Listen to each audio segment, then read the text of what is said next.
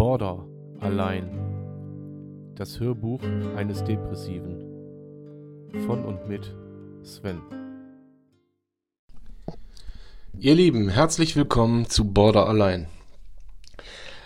Ihr habt ja gestern, also ich hoffe jedenfalls, jeder von euch hat gestern die Therapiefolge gehört. Warum, weshalb, wieso? Und ähm, es gibt jetzt keine aktuellen Klinikfolgen mehr, weil die Klinik beendet ist. Und zwar aus einem ganz simplen Grund, die Klinik, wo ich war, hat, ähm, war in keinster Weise auf, auf mich ausgerichtet. Äh, ich sage auch ganz bewusst nicht, in welcher Klinik ich war, weil anderen hilft sie vielleicht, mir halt nun mal nicht. Die Leute, ähm, die dort sind, viele sagen, es hilft ihnen nicht, viele sagen, es ist okay. Und da will ich auch gar keine Bewertung zu abgeben, weil für mich war es nicht gut und auch die äh, Therapieansätze dort äh, waren halt für mich nicht zutreffend. Mehr muss ich dazu nicht sagen. So. Ähm, hab mich aber jetzt trotzdem erstmal, ziehe ich mich weiter raus, bin erstmal aktuell in einem Hotel und äh, genieße da die Vorzüge des Spa-Bereichs und Sauna und dies, das und jenes. Warum das, warum jetzt auch keine neue Klinik, ist einfach auch ganz, ganz schnell erklärt. Ich werde bei meiner Therapeutin, die ich ja äh, schon vor der Klinik hatte, eine ähm, Akuttherapie bekommen. Das bedeutet, dass ich dann nicht nur einmal die Woche, sondern vielleicht zwei, drei, vielleicht auch viermal, je nach Bedarf oder nach Notwendigkeit, dann bei meiner Therapeutin bin und wir dort an den Skills ähm, trainieren, die ähm, mir dabei helfen werden, ähm, diese Krankheit halt ähm, ja in den Griff zu bekommen. Borderline ist nicht heilbar, aber therapierbar. Man ist also man steht der Sache nicht hilflos gegenüber. Und das ist das Aller, Allerwichtigste, was äh, ich den meisten Leuten auch im, im, im Zuge mit diesem Podcast auch näher bringen möchte. Ähm, Depressionen, egal in welcher Form, egal welche, welche Ursache sie haben, sei es Panikattacken, Angststörungen, Persönlichkeitsstörungen, posttraumatische Sachen, egal wie, es ist therapierbar. Das müsst ihr euch alle wirklich vor Augen halten. Das ist ganz, ganz wichtig. Äh, nehmt das nicht einfach hin, sondern ähm, habt die Eier und sucht euch professionelle Hilfe. Ja, egal in welcher Form. Wenn es ganz akut ist, geht in eine Klinik. Dafür sind die super. Dafür sind die so, für, also für Erstaufnahmen sind die, oder für, für Akutaufnahmen sind die Bombe, wirklich. Und äh, damit euch geholfen wird. Ähm, habt ihr suizidale Gedanken, bitte sofort, sofort in die Klinik. Man wird euch helfen. Ja. Und dann ist es natürlich für jeden Einzelnen, ja, ist es dann ähm, er entscheidet sich dann so ein bisschen die, die Fahrtrichtung, äh, wohin ihr dann geht, äh, in welche weitere Klinik und in, oder in welche therapeutische Behandlung. Ja, oder, oder, oder die Möglichkeiten sind da extrem breit gefächert. Ja, ähm, und das ist mir ganz wichtig, dass äh, das auch wirklich ankommt bei den Leuten, dass das nicht hingenommen werden muss. Man muss das nicht aushalten. Man muss es einfach nicht aushalten. Es ist, und das kann ich euch aus Erfahrung sagen, es ist schwierig, wenn man, wenn man, ähm, äh, ne, andersrum, ich erkläre mal kurz das Phänomen Borderline. Borderline ist im Prinzip, ähm, müsst ihr euch vorstellen, ihr seid in einem Stimmungshoch, wie es besser gar nicht mehr geht. Es ist schon unnormal hoch. Ja, da ist alles toll, alles fein, alles prima. Und eine Sekunde später fallt ihr in das schlimmste Loch, was ihr euch nur vorstellen könnt. Ja, tiefer als der Mittelpunkt der Erde, so ungefähr, und heißer als jede Hölle. Ja, aber die guten Zeiten sind dann auch schöner als jeder Himmel. Nur das kann sekündlich wechseln. Also ihr befindet euch praktisch immer in einer in einer Wechselkurve, in, in so einer Amplitude, die äh, ganz nach oben und ganz nach unten ausschlägt. So. Und da ist das große Problem, dass äh, die Borderliner-Dumps das selber nicht regulieren können der, ich sage mal in Anführungszeichen, normale Mensch, der kann das. Aber ähm, ich sag mal ganz bewusst, wir Borderliner. Und auch da gibt's Unterschiede bei den Borderlinern, aber da kommen wir später nochmal zu. Aber die Borderliner können das eben nicht. Die können das selber nicht regulieren. Das ist eine verdammte Krankheit. Die seht ihr nicht, diese Krankheit. Die seht ihr keinem Borderliner an. Es sei denn, er ritzt sich und hat die Arme frei. Aber ansonsten seht ihr die keinem Borderliner an. Das ist nicht wie ein gebrochener Fuß. Wo ein Gips drum ist. Oder eine Platzwunde, wo ein Pflaster drauf ist oder was auch immer. Borderline kann man nicht sehen. Und es ist auch ganz schwierig, hinter, hinter diese Krankheit überhaupt zu kommen. Wenn ihr äh, auf einen Menschen trefft, der emotional so, wie soll ich sagen, so variiert, so variabel ist äh, oder so, so ähm, unfassbar ähm, sprunghaft, dann ähm, habt ihr schon mal eigentlich die ersten Anzeichen dafür. So, äh, und wenn der Borderliner dann oder wenn der Mensch, dem, bei dem das vermutet, dann auch ein Problem hat, mit Nähe zuzulassen, beziehungsweise zulassen, ja, sehr gerne, aber er stößt ihn auch ruckzuck wieder weg, ist das nächste Symptom. Es gibt, ich glaube, neun Symptome und auch paranoide Symptome gibt es beim Borderliner. Bei mir Gott sei Dank nicht. Ich bin einer der normalen Borderliner, sag ich mal, also der impulsive, das habe ich ja schon mal erklärt. Das heißt, meine Emotionen kochen auch oft hoch. Aber ich habe den riesen Vorteil und deswegen auch keine neue Klinik. Das habe ich ja heute mit meiner Therapeutin so besprochen. Ich kann reflektieren. Ich ähm, habe Emotionen. Ich habe Gefühle. Ähm, und ich habe, ich kann Verantwortung übernehmen. Mein Alltag ist strukturiert. Und viele Borderliner können das alles gar nicht. Ja, die müssen das komplett neu lernen.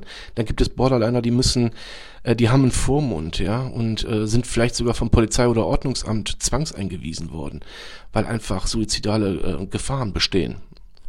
Also das muss man alles so ein bisschen differenzieren. Äh, natürlich war für mich auch die Diagnose Borderline, das war für mich, ähm, das könnt ihr euch nicht vorstellen, das liegt doch immer noch tonnenschwer auf meinen Schultern, weil ich bin ein gestandener Mann, ja. Ich bin ein Alpha-Tier, ich bin dies, das, jenes und äh, da passt die Diagnose Borderline, die passt einfach so gar nicht in die Vita. So überhaupt nicht. Aber es ist eine Krankheit, für die man nichts kann. Sie ist, also Borderline wird ähm, zu ungefähr 99 Prozent, glaube ich, in der Kindheit hervorgerufen. Das habe ich, glaube ich, schon mal angerissen, aber ich will das jetzt nochmal so ein bisschen detailliert ähm, erklären.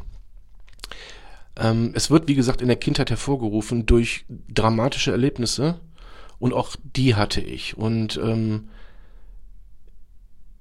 ja, bei dem einen Menschen ist es so, der, ich sag jetzt mal als Beispiel, der kriegt jeden Tag Prügel und verknust das, der kann das ab, ähm, keine Ahnung. Ähm, bei mir ist es so, dass äh, ich ähm, ja auch viele Dinge erfahren habe, ähm, die als Kind passiert sind aber ähm, ja, ich das halt einfach vielleicht auch genetisch bedingt, ähm, wie auch immer, unterm Strich ist es auch egal, warum, ich konnte es halt nicht mehr verarbeiten. Dann sind jetzt in den letzten, im letzten, in den letzten zwei Jahren Dinge passiert bei mir in meinem Leben, ähm, die dann mein Borderline als Dämon hervorgerufen haben. Der hat die ganze Zeit geschlummert, seit 30 Jahren ungefähr oder länger, vielleicht auch 35, 40 Jahre. Das weiß ich jetzt, dass es schon so lange ist, äh, einfach weil ich meine Verhaltensmuster, die ich mein Leben lang an den Tag gelegt habe, hinterfrag, hinterfragt habe ähm, und auch meine Angststörungen. Aber ich gehe heute nur speziell auf das Thema Borderline ein. Angststörungen und posttraumatische Störungen und so weiter lasse ich jetzt mal außen vor. Ähm, wie gesagt, und äh, ich kann damit halt, äh, ich habe diese Krankheit und die ist halt ausgebrochen. Also massivst ausgebrochen. Ähm, stellt euch den großen, also bei mir ist es so, ich visualisiere das, ich ähm, stelle mir den als großen, großen grünen Dämon vor und der steht aktuell vor mir in einer Übergröße, in einer übernatürlichen Größe äh, und ich kann ihn noch nicht greifen. Aber äh, ich vergleiche das auch gerne mit meiner Therapeutin. Ich bin Kampfsportler ich werde mit ihm kämpfen. Aber noch bin ich in der Vorbereitungsphase. Ja, ich bereite mich auf diesen Kampf vor. Ich mache noch Sparring hier und da, setze mich mit Dingen auseinander, ähm, um dann im, äh, im Umkehrschluss hinterher in die, in die Schlacht zu ziehen. Gegen dieses Dämon. Äh, damit ich wieder Chef im Ring werde. Und nicht äh, da vorprogrammiert als, als Verlierer rausgeht. Und das ist auch ein Kampf, äh, normalerweise bringe ich meinen Schülern zum Beispiel immer bei, man verliert und gewinnt immer mit Anstand und Respekt. Dieser Kampf darf nur einen Sieger haben, das bin ich. ich es, da geht's nicht um Respekt, da geht's darum, ähm, es gibt keine sportlichen Richtlinien, es sind Kopfnüsse erlaubt, es ist alles erlaubt. Wir machen einen Bärnackel-Fight. Mein Dämon und ich machen einen Bärnackel-Fight. Bis zum Tod. Und das wird sein Tod sein. So, das ist das, was ich, äh, was ich weiß und mir ganz klar vorgenommen habe. Ganz klar. Und das ist mein Ziel. Ich habe heute die ersten Skills mit an die Hand gekriegt. Das bedeutet Möglichkeiten, ähm, wenn man zum Beispiel in eine hochemotionale Situation kommt, die man nicht steuern kann, dass man das umleiten kann durch verschiedene, durch verschiedene Sachen. Ähm, paradoxerweise ist es so, dass man sich dann auch Schmerzen zufügen muss als Skill. Allerdings Schmerzen, die dem Körper nicht schaden.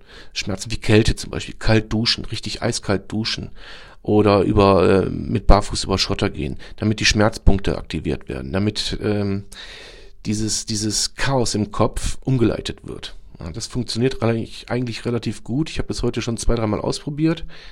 Ähm, natürlich bin ich da absolut in der Erfindungsphase, aber auch auf diesem Weg werde ich euch mitnehmen. Also dieser Podcast, der wird euch noch lange begleiten. Der wird euch so lange begleiten, bis ich damit durch bin. Und dann werde ich diesen Podcast beenden. Oder werde dann äh, nur noch äh, informative Sachen machen oder wie auch immer. Aber das Ziel ist es, euch mit auf diese Reise zu nehmen, um euch äh, oder den Betroffenen Mut zu machen, da ähm, ja damit umzugehen. Ja, und äh, da was, ups, oder äh, halt was Positives mitzunehmen. Ja.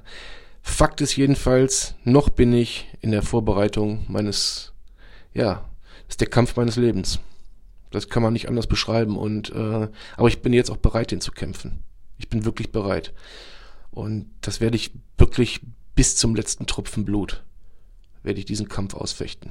Das ist mir das Wichtigste überhaupt. Ich habe Kinder, ich habe Verantwortung und ähm, ich muss nicht nur, nicht nur um meinetwillen, sondern vor allen Dingen wegen meiner Kinder einfach äh, aus dieser Krankheit ausbrechen und dieses Scheißdämon einfach besiegen. Und dafür ist mir auch jedes Mittel recht. So, in diesem Sinne hoffe ich, dass ich euch heute das Phänomen Borderline so ein bisschen, ein bisschen näher gebracht habe, die, die Symptomatiken eines Borderliners ein bisschen näher gebracht habe. Vielleicht hilft das auch den, den, denjenigen, die mit einem Borderline zu, die mit einem Borderliner zu tun haben, ähm, einfacher mit ihm umzugehen. Verzichtet auf so Sachen wie denen zu sagen, oder denen hört sich despektierlich an, verzichtet auf die Sachen ähm, wie, das wird schon, du bist doch eine starke Persönlichkeit, ähm, das findet nur in deinem Kopf statt, das ist gar nicht wirklich so. Vergesst das. Ihr unterschätzt das wirklich massiv. Ja? Diese gut gemeinten Ratschläge reißen einen Borderliner nur noch weiter rein. Ja? Oder wenn ihr, wenn ihr anzweifelt, dass er, dass er Borderline hat und sagt so von wegen, ja, aber äh, jetzt stell dich mal nicht so an oder das ist ja, du ritzt dich ja gar nicht. Also so schlimm, so schlimm kann es ja gar nicht sein. Ja? Vertraut mir, Leute. Der Borderliner sieht bei 35 Grad im Schatten und knallender Sonne die Sonne nicht mehr. Ja, der fühlt diese 35 Grad gar nicht. Der schwitzt vielleicht, aber ihm ist es egal. Ich bin vorgestern im Regen gestanden und ich habe das nicht wahrgenommen. Ich habe diesen Regen nicht gespürt. Alle anderen Leute waren klitschnass um mich rum. Ja. Aber ich habe diesen Regen einfach nicht gespürt. Unterschätzt Borderline oder den Borderliner nicht. Ihr könnt ihm, vor allen Dingen könnt ihr ihm nicht helfen. Ihr könnt ihm nur helfen, indem ihr für ihn da seid. Er, der Borderliner, wird auf euch zukommen. Der Borderliner, der hat einen Notfallplan an der Hand. Also bei mir ist es so, ich habe einen Notfallplan von meiner Therapeutin an der Hand. Ja, das ist in vier Stufen aufgeteilt. Stufe eins ist, mir geht's nicht so gut. Also ich merke, da passiert irgendwas. Okay, was mache ich? Ich mache das und das. Stufe zwei ist dann, ich rufe meine sozialen Kontakte an und zwar denjenigen, den ich in diesem Augenblick für den richtigen empfinde. Ja, aber als, aber mein sozialer Kontakt soll nicht hergehen, um mich jeden Tag anrufen und fragen, wie es mir geht. Damit macht er es nur schlimmer. Ihr reißt den Borderline damit in das, in, in eine, entweder in ein Loch rein oder ihr helft ihm dabei, da nicht rauszukommen. Das ist kontraproduktiv. Ja, habt das immer auf dem Schirm. Und wenn ihr, wenn ihr die Größe habt, euch wirklich auf einen Borderliner einzulassen, wenn ihr den liebt oder sonst irgendwas, ja, ähm, und ihr sagt, okay, ich gehe diesen Weg mit dir, dann müsst ihr so ein paar goldene Regeln dann einfach auch beachten. Das ist dann einfach so. Ein Borderliner ist krank, aber der ist nicht todkrank, der hat keinen Krebs, der muss nicht sterben. Oder der hat keine unheilbare Krankheit, der muss nicht sterben. Der muss nur dann sterben, wenn er seine Krankheit nicht behandelt, weil es definitiv im Suizid endet. Es wird im Suizid enden. Und auch bei mir wäre es wahrscheinlich irgendwann darin geendet. Aber ich bin hoffentlich stark genug, diesen Kampf wie gesagt, gegen dieses grüne Drecksviech zu gewinnen. In diesem Sinne, macht's gut, bleibt gesund. Euer Sven.